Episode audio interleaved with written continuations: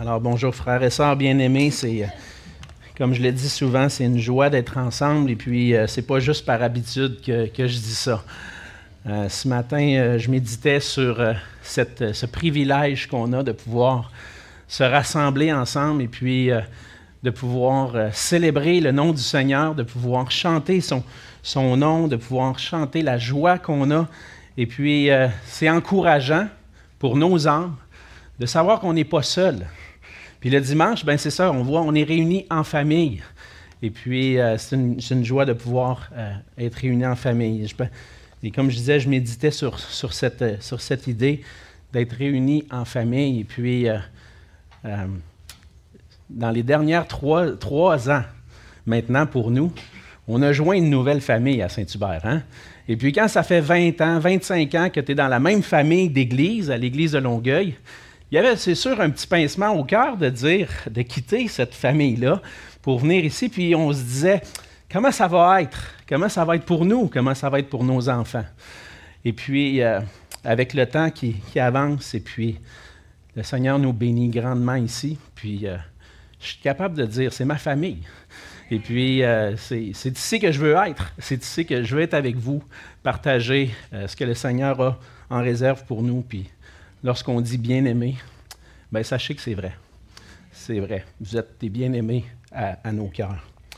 Donc, euh, ce matin, on va continuer ensemble notre étude dans l'Épître aux Éphésiens. Et puis la semaine dernière, notre frère Pierre nous a apporté la fin du chapitre 4 et le début du chapitre 5, mais ce matin, on va lire les versets 3 à 7 dans Éphésiens au chapitre 5. Donc, je vous invite à ouvrir vos Bibles avec moi.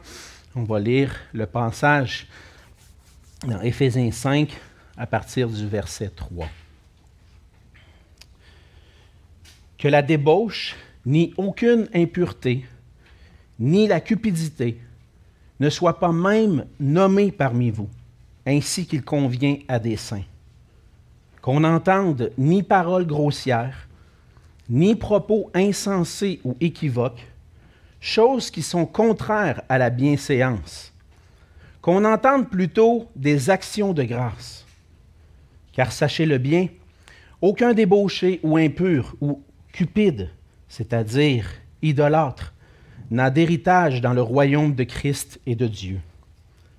Que personne ne vous séduise par de vains discours, car c'est à cause de ces choses que la colère de Dieu vient sur les fils de la rébellion. N'ayez donc aucune part avec eux. On va se courber dans un mot de prière. Oui, Seigneur notre Dieu, on vient devant toi et c'est seulement par ta grâce qu'on peut se présenter devant toi. C'est par ta grâce parce que tu nous as tant aimés en ton Fils Jésus. En lui, on a trouvé la joie, la paix, mais le pardon aussi, le pardon de nos péchés, qui fait en sorte que maintenant on peut paraître juste devant toi. C'est seulement par ta grâce, Seigneur, qu'on peut venir à toi. Merci, Seigneur, de nous accueillir dans ta présence. Merci parce qu'on peut jouir de ton amour, de ta puissance, de ta présence dans nos vies chaque jour. Et Seigneur, on te remercie parce que tu es avec nous ce matin. Tu habites dans nos cœurs et tu es au milieu de ton peuple. Et ce matin, Seigneur, tu veux nous parler par ta parole. Tu veux parler à chacun de nos cœurs. Et nous voulons être, Seigneur, des enfants attentifs à ta parole. Nous voulons nous placer à tes pieds, Seigneur, et te dire, enseigne-moi, conduis-moi dans tes voies. Et Seigneur, fais cette œuvre en nous ce matin par ta parole. Sois avec mes lèvres, Seigneur, que je puisse communiquer avec grâce et clarté les principes qu'on y trouve dans ta parole et que ça puisse édifier nos cœurs nous édifier ensemble pour qu'on puisse être ce peuple saint auquel tu nous appelles. Et on te prie, Seigneur, toutes ces choses dans le nom précieux de Jésus. Amen. Amen. Je parlais tout à l'heure de la famille. Puis, dans chaque famille, on peut dire qu'il y a des façons de fonctionner, euh, des principes qui sont transmis à travers la famille. Chaque maison, chaque foyer a ses valeurs, ses règles. Certains parents vont mettre l'accent sur euh, certaines pratiques alors que dans un autre foyer, une autre famille, on ne met pas nécessairement autant de priorité sur, sur, des choses. Par exemple, dans notre famille, on a mis des règles euh, concernant l'utilisation des appareils électroniques. Et puis, ça ne fait pas toujours l'affaire de nos enfants. Euh, puis je sais que plusieurs familles, puis je pense qu'on l'entend de plus en plus dans les médias, veulent établir des règles concernant les écrans, les appareils électroniques, parce que euh, ce n'est pas toujours euh, bon que nos enfants soient toujours les yeux rivés sur ça. Hein. Mais dans notre famille, on a établi des règles qui font que des fois, les enfants nous disent, ben, pourquoi, pourquoi moi je peux pas faire ça? Pourquoi mon ami, lui, il peut, lui? Il n'y a pas de limite de temps, lui, pour jouer. Il peut jouer jusqu'aux petites heures du matin. Moi, pourquoi il faut que j'arrête de jouer? Pourquoi je. Puis là, les, questions viennent. Puis des fois, la réponse n'est pas toujours euh, satisfaisante pour eux. les autres familles fonctionnent comme ça? mais ça ne marche pas comme ça chez nous. Et ça, c'est simplement la réponse qu'on donne, des fois. Et ils ont besoin de l'accepter, même si ça ne fait pas leur affaire. On hérite de nos parents des valeurs, des façons de mettre en pratique, des principes de sagesse qu'on veut mettre en pratique, qui vont, qu'on va garder, qu'on va retenir même pour le reste de, de notre vie. Des fois, on va garder des principes. Et ces valeurs-là vont nous caractériser, caractériser les valeurs qu'on va transmettre à nos enfants. Dans la famille marquée, une des valeurs qui était importante, c'était le travail.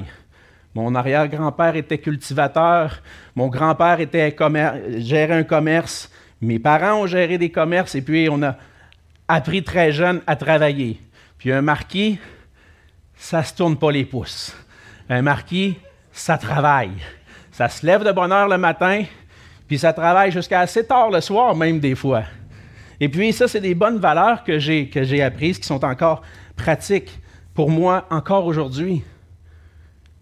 Lorsqu'on est devenu, par Jésus-Christ, des enfants de Dieu, qui font partie de la famille de Dieu, du peuple de Dieu, il y a des valeurs et des façons de vivre qui devraient maintenant nous caractériser.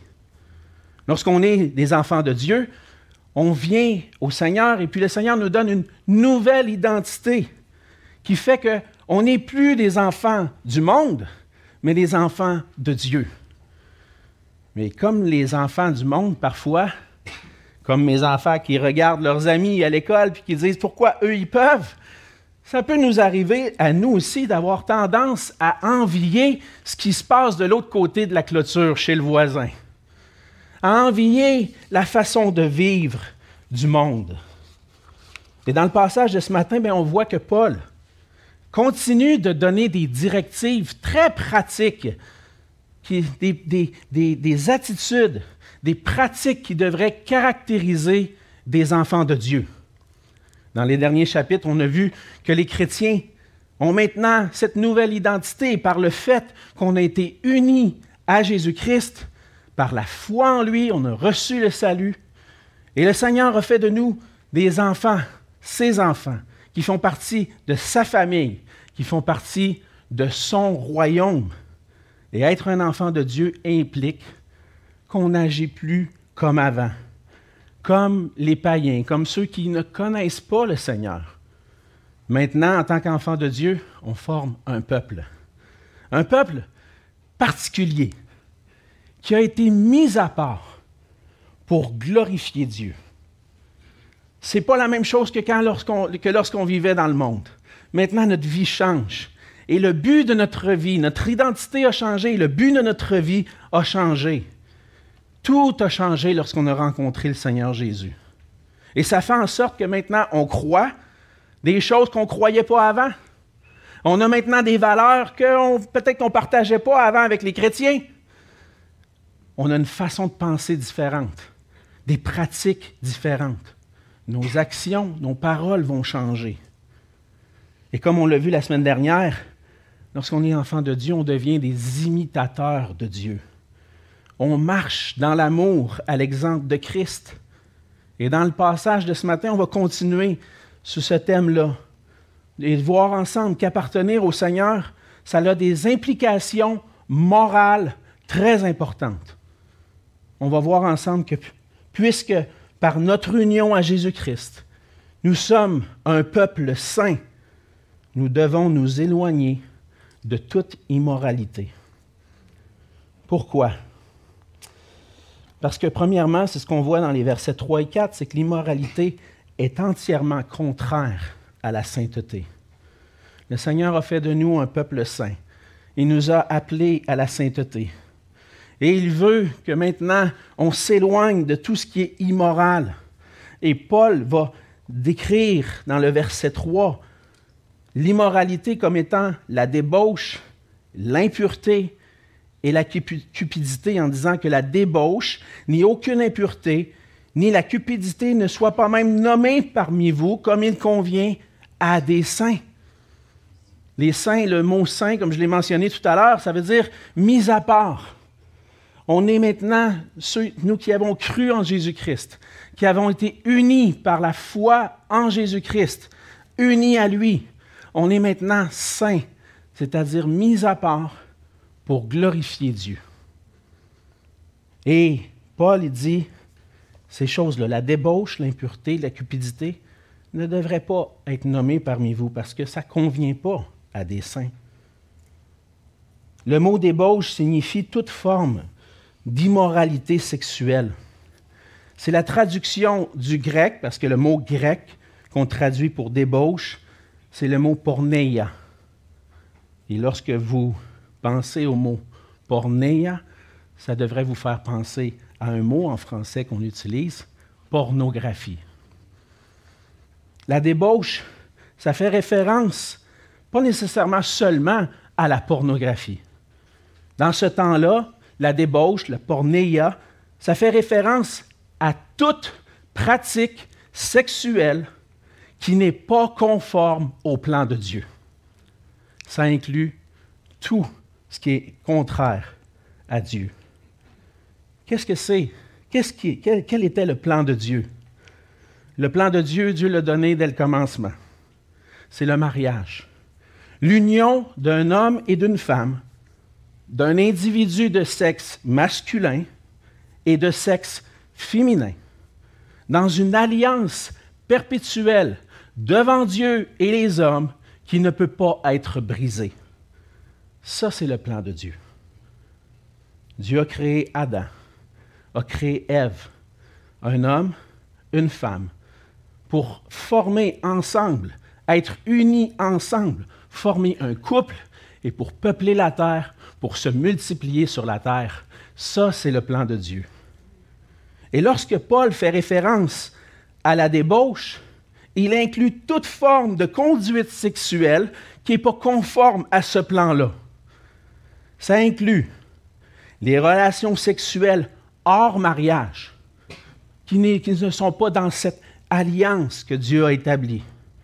Ça inclut aussi le concubinage, demeurer ensemble, L'adultère, demeurer ensemble sans être marié, évidemment. L'adultère, porter mes regards sur la femme d'un autre ou sur une autre femme si moi je suis déjà marié. L'adultère, ça inclut la prostitution, l'homosexualité et tout ce qui n'est pas conforme au plan de Dieu.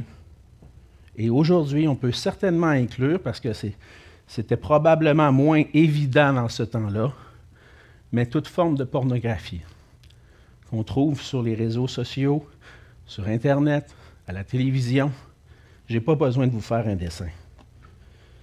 Toutes ces pratiques-là sont contraires à la sainteté, contraires au plan de Dieu, contraires à ce qui devrait caractériser le peuple de Dieu. Et là, vous pouvez me dire, Come on, Alex, arrive en 2023. Parce qu'on est rendu en 2023. Puis ça, cet argument-là, on l'entend tout le temps. Ah, on est rendu en 2023, là. Come on. Qu'est-ce que ça veut dire, ça? On est rendu en 2023. Ma femme s'est fait servir cet argument-là, puis elle a posé la question qu'est-ce que tu veux dire par là? Qu'est-ce que ça change, ça, 2023, 2024? Ben, on évolue. Hein? On change. Notre façon de penser change. Puis, même aujourd'hui, des théologiens vont dire que Dieu s'adapte à l'humanité. Dieu s'adapte à ça. Nous, on change. Dieu change avec nous. Il n'y a rien de plus faux que ce que les théologiens libéraux aujourd'hui veulent nous enseigner, que les églises libérales voudraient nous enseigner. Il n'y a rien de plus faux parce que Dieu ne change pas. Il ne change jamais. Dieu est saint et il n'adapte pas ses standards moraux à l'immoralité humaine.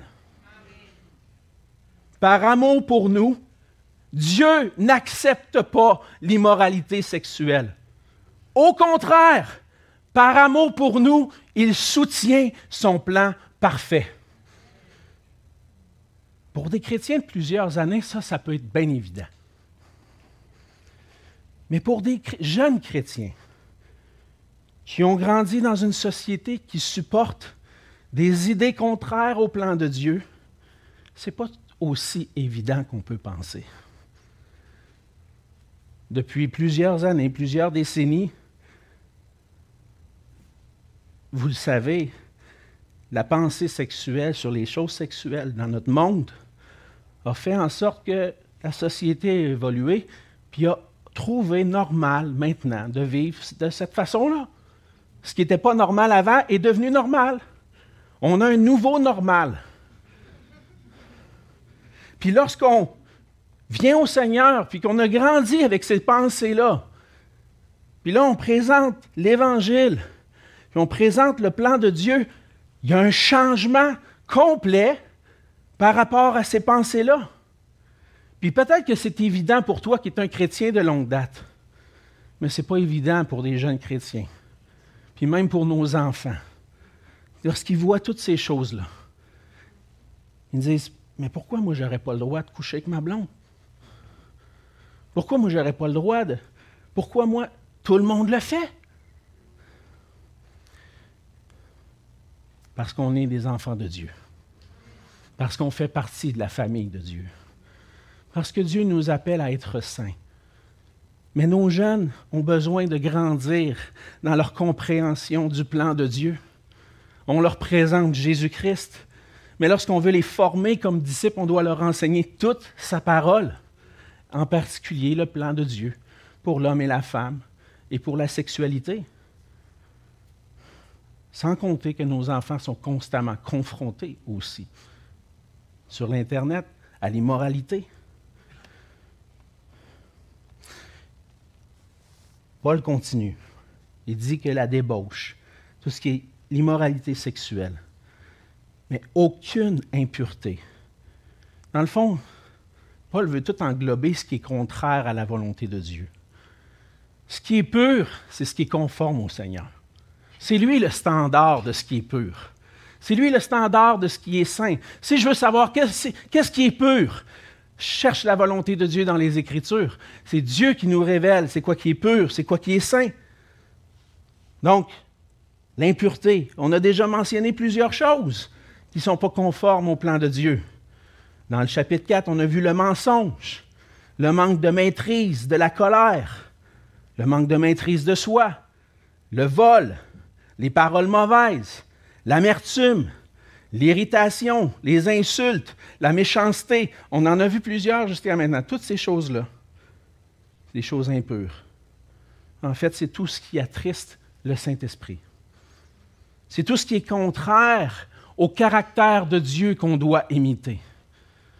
Dieu est notre standard, et comme il est saint, on doit être saint nous aussi. Et donc, toute impureté inclut tout ce qui est mauvais, contraire au plan de Dieu. Paul mentionne aussi un troisième élément, la cupidité qu'on pourrait traduire comme toute forme de convoitise. Et je pense que ça englobe aussi toute la question d'immoralité sexuelle. Ça vient souvent avec la convoitise. La convoitise, c'est la soif de posséder toujours plus. Particulièrement posséder maintenant ce que Dieu ne m'a pas donné l'argent, les biens matériels, même des choses légitimes parfois. La vie de couple, peut-être que le Seigneur t'a appelé au célibat pour un temps, puis tu convoites la vie de couple, tu aimerais ça vivre ça toi aussi. Tu portes tes regards sur les autres qui sont heureux en couple, puis toi, tu, te dis, moi, je suis malheureux, je ne suis pas en couple. Puis là, je ne dis pas que c'est mauvais de désirer, mais c'est quand ça devient une convoitise. Et on va voir plus loin quand ça devient une idole, qui m'amène à désobéir à Dieu, qui m'amène à être en colère contre Dieu pour certaines situations que Dieu permet. Je peux désirer une vie de couple paisible, désirer avoir des enfants, avoir une vie sexuelle épanouie, rajoutez tout ce que vous pensez. Qu'est-ce, qu'est-ce que vous désirez Dieu ne vous a pas donné encore? Et qu'est-ce qui vient mettre un, obstacle dans ta relation avec Dieu parce que Dieu ne te l'a pas donné? C'est, c'est la convoitise. C'est chercher à posséder autrement qu'en s'attendant au Seigneur ou ne pas être satisfait de ma situation. Paul savait ce que c'était d'être dans une situation où ce n'est pas agréable. Puis on le voit dans 2 Corinthiens, Paul, puis dans d'autres épîtres, il va mentionner, j'ai appris à être content de l'état où je me trouve. Parce que des fois, j'aimerais, j'aimerais, être dans une autre situation que ça. Mais Dieu l'a permis. Le Seigneur a permis dans sa souveraineté que je sois à cet endroit-là maintenant. Est-ce que je convoite autre chose ou est-ce que je suis content de l'état où je me trouve? Paul mentionne ces trois choses-là parce qu'en tant qu'enfant de Dieu, en tant que saints qui ont été mis à part pour Dieu, on doit veiller sur nos actions et sur nos paroles, mais surtout sur notre cœur. Parce que Paul ne va pas dire simplement, on le voit à la fin du verset 3, il ne dit pas simplement de ne pas pratiquer ces choses-là, mais il dit que ces choses-là ne soient pas même nommées parmi vous, que ça ne fasse pas l'objet de vos conversations. Et là, évidemment, ça ne veut pas dire de ne pas en parler, comme je le fais ce matin ou comme le texte en parle, mais d'entretenir ces conversations-là pour juste s'amuser ensemble. Ou même un peu plus loin, lorsqu'on voit dans le verset 4 des paroles grossières, des propos insensés ou équivoques, des mauvaises blagues, des blagues à double sens. J'en ai entendu des blagues à double sens dans mon groupe jeunesse quand j'étais jeune. Ça n'a pas sa place au milieu des chrétiens. J'ai même déjà entendu des blagues à double sens avec des chrétiens matures que je considérais matures, puis disons que des fois, on peut se laisser embarquer. Le Seigneur dit, puis c'est ça que Paul dit, que ces choses-là ne soient pas nommées parmi vous. Et donc, ce n'est pas seulement de s'abstenir des actions, mais s'abstenir des paroles, de ces sujets-là dans nos conversations. On doit veiller sur nos actions, nos paroles, mais ce qui, surtout sur ce qui alimente nos actions et nos paroles. D'où viennent ces paroles-là? D'où viennent ces pensées-là? D'où viennent ces actions-là? Viennent de notre cœur. On constate que ces choses-là naissent d'un cœur avec des désirs parfois qui sont contraires à la volonté de Dieu. La convoitise englobe, dans le fond, ce que mon cœur désire et que Dieu ne m'a pas donné. Et lorsque mon cœur désire expérimenter ou posséder des choses à tout prix sans égard à la volonté de Dieu, ben, des fois, je passe à l'action. Puis dans ces moments-là, c'est comme si je décidais de signer mon acte d'indépendance envers Dieu. On chante ensemble, des fois, on récite des psaumes, on chante des cantiques. L'Éternel est mon berger, je ne manquerai de rien. Manquerai de rien. Pas juste une question de nourriture. De rien. Parce que Dieu est celui qui pourvoit à tous mes besoins. Il nous fait parvenir tous ses besoins, tous nos besoins, répond à tous nos besoins selon sa richesse, avec grâce en Jésus-Christ. Et dans les moments où je, désire des choses, où je, je, prends plaisir à des choses qui sont contraires à sa volonté, je dis, Seigneur, toi, tu ne sais pas comment me satisfaire. Je vais me satisfaire moi-même. pour Dieu. On va le voir, on le voit un peu plus loin au verset 5. Parce que Paul va rattacher tous ces éléments-là d'immoralité. Au verset 5, il dit Sachez-le bien, aucun débauché ou impur ou cupide, c'est-à-dire idolâtre, n'a d'héritage dans le royaume de Christ et de Dieu. Comment est-ce qu'il qualifie ces gens-là? Des idolâtres. C'est de l'idolâtrie. C'est-à-dire qu'ils ont remplacé l'adoration de Dieu par l'adoration du moi. Je vais satisfaire mes besoins. Je vais me servir moi, je vais servir mon cœur. Paul mentionne ces choses-là dans Romains au chapitre 1. Il mentionne l'état du cœur humain à partir du verset 21. On lit ceci. Car ayant connu Dieu, ils ne l'ont point glorifié comme Dieu et ne lui ont point rendu grâce, mais ils se sont égarés dans leurs pensées et leur cœur sans intelligence a été plongé dans les ténèbres. Se vantant d'être sages, ils sont devenus fous. Ils ont changé la gloire du Dieu incorruptible en image représentant l'homme corruptible, des oiseaux, des quadrupèdes, des reptiles. C'est pourquoi Dieu les a livrés à l'impureté, selon les convoitises de leur cœur.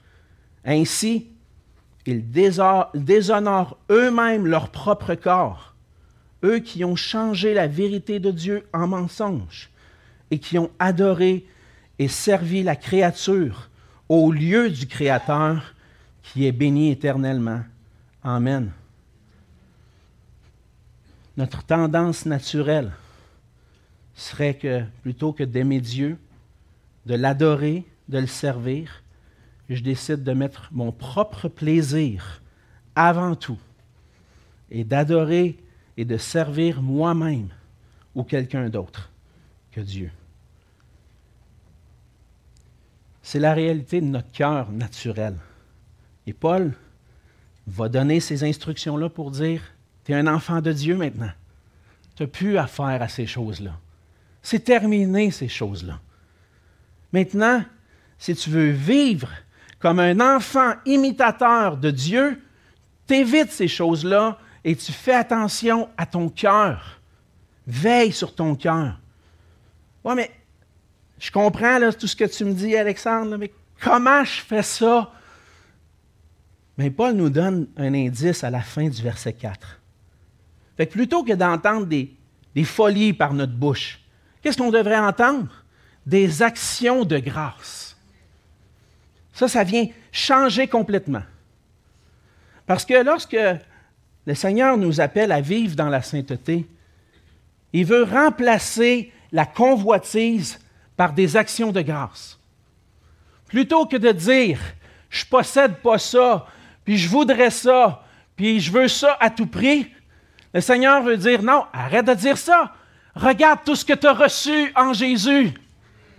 Tourne-toi de ce qui t'attire, puis tourne-toi vers le Seigneur. La vie chrétienne, c'est une vie de reconnaissance et d'action de grâce.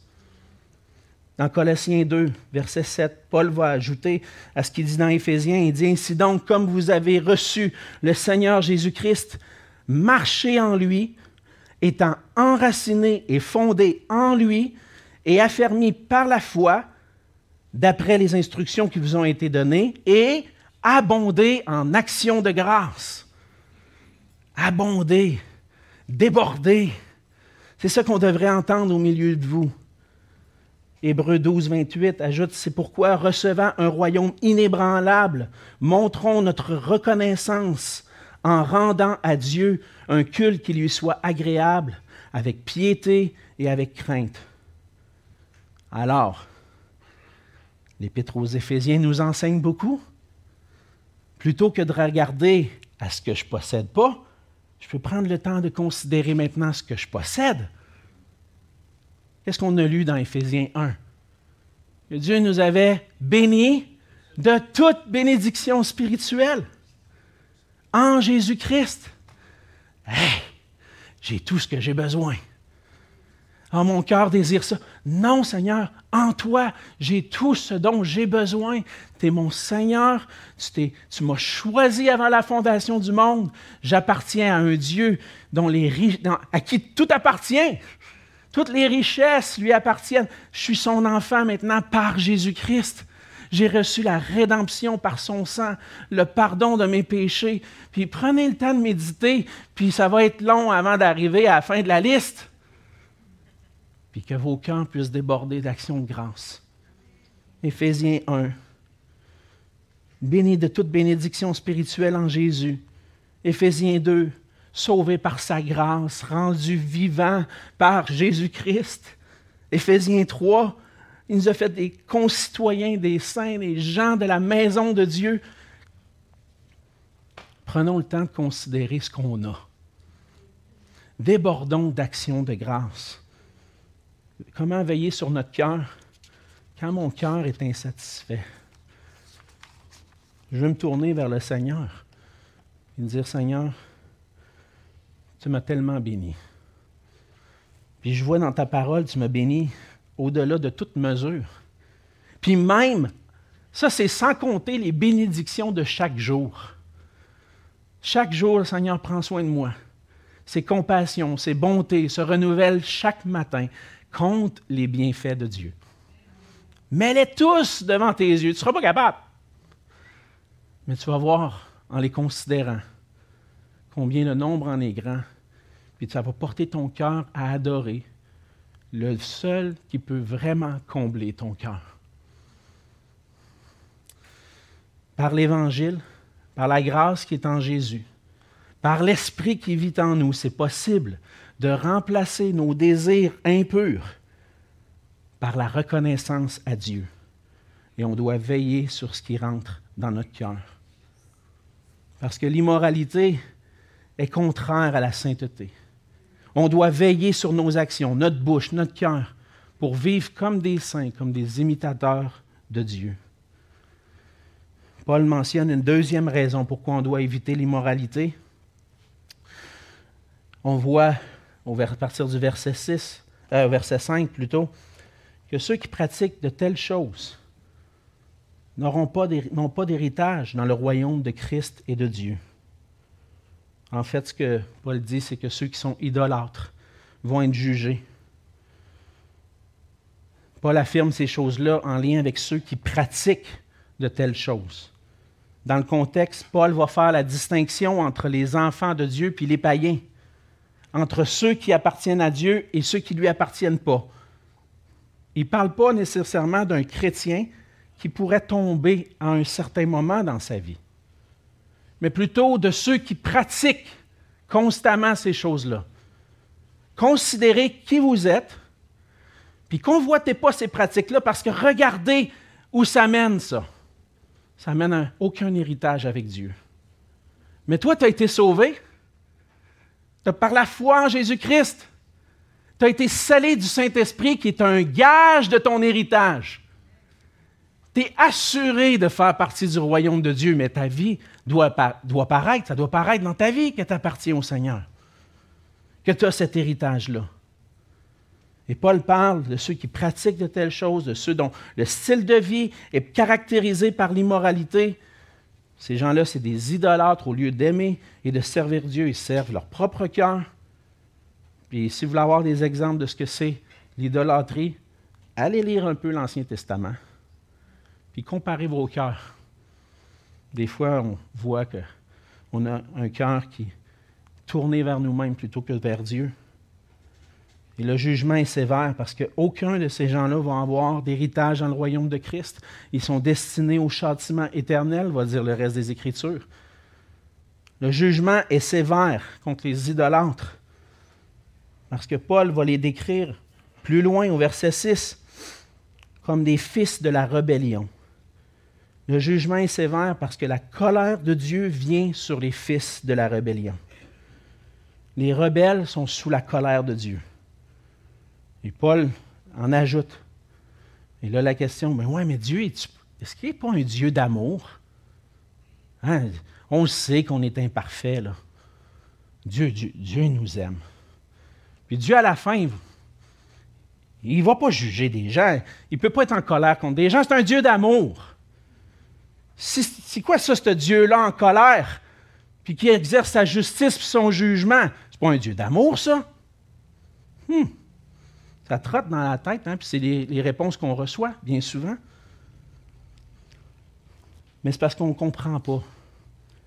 Qu'est-ce qui est le plus précieux pour Dieu? Qu'est-ce qui est le plus cher au cœur de Dieu? C'est pas moi. Le plus cher au cœur de Dieu, c'est sa gloire, sa majesté, sa renommée, sa sainteté. Le cœur de Dieu est tourné vers lui-même, puis il a le droit parce qu'il est Dieu. Et c'est le seul qui a le droit d'avoir un cœur tourné vers sa gloire. Et c'est normal qu'un Dieu saint, un Dieu majestueux, un Dieu glorieux demande à ses créatures de lui donner gloire parce que c'est pour ça qu'ils ont été créés. Nous avons été créés pour servir à sa gloire. Alors, Dieu a raison d'être en colère, d'exercer sa justice quand sa création se détourne de lui, se détourne de sa gloire pour se l'approprier, pour attirer la gloire vers nous. Et c'est la colère juste de Dieu qui entraîne le jugement juste de Dieu. Et Dieu est juste d'établir une grande dichotomie entre la gloire de Dieu et le monde rebelle.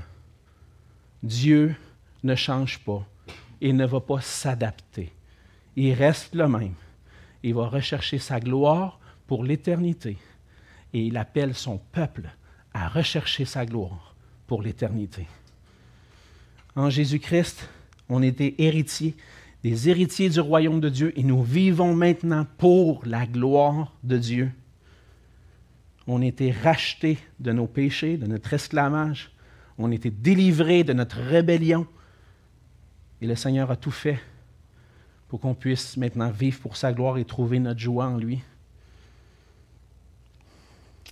Maintenant qu'on fait partie du royaume de Dieu, on ne peut plus agir comme le monde. Et puis, je t'avertis, Daniel, je vais sauter une partie parce que je vois le temps filer.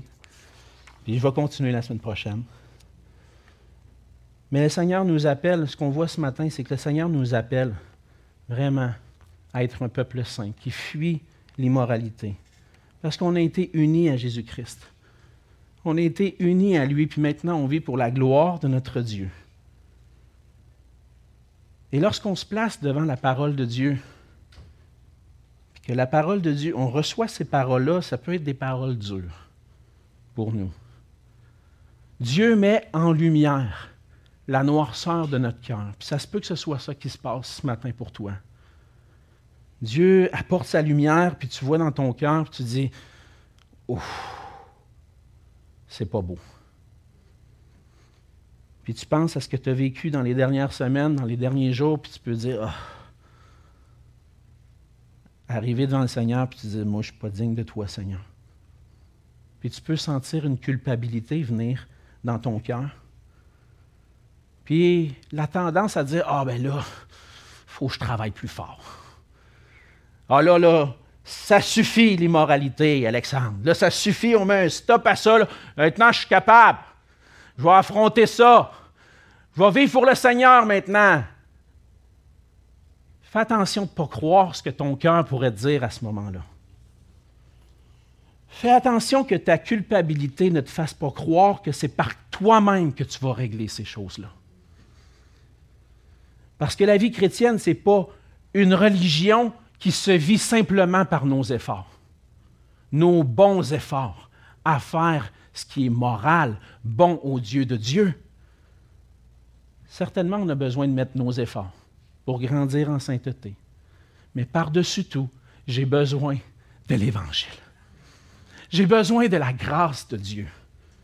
J'ai besoin de Jésus-Christ, mon seul Sauveur, mon seul Seigneur qui peut me rendre capable de vivre conformément à la volonté de Dieu. Jésus-Christ est le seul qui peut nous sanctifier, nous rendre purs et justes devant Dieu. Ça ne viendra pas de mes efforts. Ce ne sont pas mes bonnes œuvres ou ma meilleure dévotion qui va m'amener à Dieu. La seule façon de paraître pur et juste devant lui, c'est par le sang de Christ. Et lorsqu'on réalise qu'on a péché, on a besoin de venir à lui pour lui confesser nos péchés. Pas dire, ah Seigneur, je ne suis pas digne. Ah, ça c'est clair, je suis tellement pas digne. Qu'est-ce qui me rend digne? D'être purifié par le sang de Christ. Et si tu te sens coupable ce matin, c'est correct. L'Esprit de Dieu, des fois, peut nous convaincre nous réveiller. On va le voir plus loin dans le passage. Réveillez-vous. Réveille-toi. Mais ça devrait nous amener à un endroit comme dans Jean le dit dans 1 Jean 1,9. Si nous confessons nos péchés, il est fidèle et juste pour nous les pardonner et pour nous purifier de toute iniquité. Et Jean parle à des chrétiens. Donc, ça se peut que tu n'as jamais pris de décision réellement pour Jésus-Christ. Ça se peut que ce matin, tu vois ton cœur, tu dis, moi, c'était ma, ma manière de vivre. C'est comme ça que je vis présentement. Je suis rebelle à Dieu. Va à Jésus-Christ. ça se peut que tu as pris une décision pour le Seigneur Jésus. Depuis plusieurs années, tu dis, moi, je marche, je veux marcher pour toi, Seigneur, mais là, je vois mes manquements. Va à Jésus-Christ. Reviens à lui. C'est lui qui a versé son sang pour purifier nos péchés. Et ma prière, c'est que le Seigneur fasse de nous un peuple qui vit pour sa gloire, un peuple saint, une Église qui marche pour la gloire de Dieu, mais pas en s'appuyant sur nos propres forces, mais seulement par sa grâce. Prions. Seigneur notre Dieu, ta parole met en lumière nos cœurs. Et on voit tellement que, encore aujourd'hui, des fois, on peut être influencé par le péché, on peut être tenté dans notre chair, avec le monde qui nous entoure, être influencé de toutes sortes de manières à vivre contraire à ta volonté, Seigneur. Mais comme tu es venu sur cette terre pour nous, pour donner ta vie, pour nous racheter de notre vaine manière de vivre, et qu'un jour on a placé notre foi en toi, Seigneur, on a besoin de toi aujourd'hui. On a besoin de ta grâce. Seigneur, chaque jour, j'ai besoin de revenir au pied de ton trône de grâce et contempler la croix qui, où un jour tu as versé ton sang pour pardonner tous mes péchés. Merci Seigneur de ce que tu es un Dieu qui pardonne. Que lorsqu'on te confesse nos péchés, qu'on on vient à toi, Seigneur, tu ne nous abandonnes pas, mais tu nous prends par la main et tu nous pardonnes. Seigneur, que chacun d'entre nous puissions faire confiance à toi, à te faire confiance pleinement, non sur nos propres forces, mais sur toi seulement. Aide-nous, Seigneur, à vivre comme un peuple saint. Nous sommes tes enfants. Tu nous as rachetés pour qu'on puisse célébrer la gloire de ta grâce. Permets, Seigneur, qu'on puisse vivre comme un peuple saint, comme tes enfants, comme tes imitateurs, en marchant dans l'amour pour ta gloire. Et c'est dans le nom précieux de Jésus que je te prie. Amen.